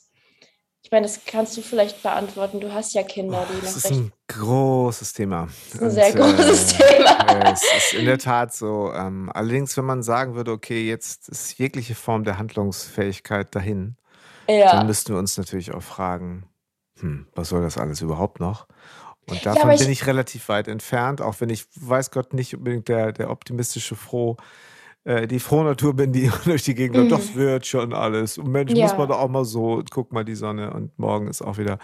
So bin ich jetzt nicht unbedingt. Äh, und trotzdem glaube ich, äh, ähm, also glaube ich da irgendwie noch daran, ähm, ach, wie soll ich sagen, das ist alles, was ich jetzt sagen wollte, dass wir die Kurve kriegen, dass wir dies, dass wir das, dass wir, dass wir irgendwie eine Anpassungsfähigkeit ähm, äh, äh, mitbringen, die uns ähm, ja und ein, ein, ein, ein, ein gemeinsames Gefühl, was, was von der Familie in die Welt heraus irgendeine eine Energie verändern kann. Also wenn ich, ich daran nicht glauben würde, dann. Ich glaube das auch und ich, ich, bin, ich bin auch eher ein kleiner, blöder Pessimist. Aber ich glaube auch trotzdem, zum Beispiel bei Menschen, immer an das Gute mhm. auch. Und ich, und ich glaube auch immer noch, dass, dass die heran, also die, die Generationen, die jetzt gerade heranwachsen, oder auch meine Generation, hoffe ich wirklich, dass wir ähm, oder auch deine Generation. Ich glaube mhm. auch schon, dass, weißt du, so, dass, dass wir Generationen sind, die hoffentlich wirklich Dinge anders und besser machen wollen. Das, das glaube ich schon wirklich. Und ja, aber ich persönlich habe auf jeden Fall schon den, den Wunsch und den, den Traum einer Familie und irgendwie auch irgendwann mal weißt du, so wirklich bei, in der Zufriedenheit anzukommen. Mhm. Und ich, vielleicht muss ich irgendwann mal gar nicht mehr mir selber beweisen, dass ich das und das und das noch kann. Oder, oder weißt du, ich, vielleicht reicht es mir dann, was auch immer das dann ist, vielleicht reicht mir das, nur noch Songs für andere Menschen zu schreiben. Oder vielleicht reicht mir das, weiß nicht, vielleicht manage ich irgendwann mal irgendjemanden. Kann ich mir übrigens sehr gut vorstellen bei dir. Oder vielleicht keine Ahnung, vielleicht merke ich irgendwann mal, nee, ich will das alles gar nicht mehr. Also ist natürlich super schwierig, weil ich nie in meinem Leben was anderes gemacht habe. Ich, oftmals denke ich ja auch, das ist eigentlich total, ähm, es ist auch gefährlich, so doll und so früh, wie ich halt angefangen habe, Musik zu machen. Manchmal denke ich so, mir, mir fehlt so ein bisschen Erfahrung mhm. Von was anderem. Und vielleicht will ich ja nur noch einen Kaffee haben. Oder vielleicht will ich ja nur noch, was weiß ich, was machen. Ja. Weißt du was, ich habe irgendwie noch einen Satz auch von dir gelesen, den ich, äh, wollte ich dir eigentlich auch nochmal sagen, oder beziehungsweise wollte ich mit dir drüber sprechen, ähm, dass du so schnell, dass du sehr früh angefangen hast, Verantwortung zu übernehmen für deine Karriere, dass du mit 15 zum ersten Mal Los Angeles, Business und so weiter, dass du manchmal denkst, vielleicht ist ein bisschen Leichtigkeit auf der Strecke geblieben, wenn ich das richtig verstanden habe. Ähm, mhm. Bei allen Sachen, die du behandelst, wenn man dein Album hört, ähm, was natürlich, du sprichst, sprachst auch häufig mal so von, das sind schwere Themen, die du an. Definiere schwere Themen. Äh, eigene Podcast-Folgen wären das. Ich finde es nur so faszinierend, dich hier im Gespräch zu erleben, dein Album zu hören und da so viel Licht zu sehen und doch zu wissen, dass du für die Menschen da bist, äh, die äh, ganz viel Kraft aus dem ziehen, was du tust. Und das finde ich echt ganz, ganz ähm, ganz, ganz faszinierend. Und ich glaube, ähm, ja, wenn es darum geht, weiter Mut zu haben, dass, dass wir da irgendwie hier auf diesem Planeten noch was Gemeinsames hinkriegen, da trägst du eine tolle Energie zu bei. Echt vielen, vielen Dank. Vielen Dank. Vielen Dank für das Gespräch. Das freut mich. Vielen, vielen Dank. Freut mich total, dass du die Zeit gefunden hast. Und ähm, ja, ich glaube, wir haben schon, wir sprechen fast zwei Stunden. Wirklich? Und könnten, könnten. Das ging vorbei. Noch, ja. Den Flug. Aber das war so ein kleines Zwischenfazit, was mir so gerade irgendwie auf der, auf der Seele brennt. Insofern, ja, ganz herzlichen Dank. Vielen Dank. Ja, ich, ich, ich, ich hoffe, dass es so ist. Also ich glaube, weil Songwriting ist, oder mein Songwriting hat natürlich was sehr, ähm, was ist das richtige Wort? Ist es so selbstbedarft? Sagt man das so? Es ist, also es, es hat halt, es ist ja. so ein bisschen, natürlich hat das einen, einen Eigennutzen wenn ich mhm. Songs schreibe über Dinge, die mich bewegen oder Dinge, die mir passiert sind. Aber ich glaube, was ich wirklich über die vielen Jahre so habe erleben und lernen dürfen, ist, dass was, was für mich voll überwiegt, ist, wie sehr ich mich da, da, da davon berauben würde, mit anderen Menschen zu connecten, die halt genau das Gleiche erlebt haben oder die gleichen Dinge fühlen und alle so für sich wir denken ja alle ganz oft, wetten, äh, alle, alle, allen anderen geht es besser, alle anderen, alle anderen kommen besser klar, alle anderen sind, äh, sind stabiler im Leben und, und ich bin so anormal. Und ich dachte irgendwie so über die letzten Jahre, dass, dass, dass so mein Antrieb immer immer mehr gewachsen ist, dahingehend, dass ich das so schön finde, ein kleines bisschen dazu beizutragen, dass Menschen sich trauen zu sagen, was sie wirklich fühlen. So, weil wir alle sonst immer denken, wir sind so Aliens und oder, oder man darf nicht sagen, dass es einem nicht so gut geht.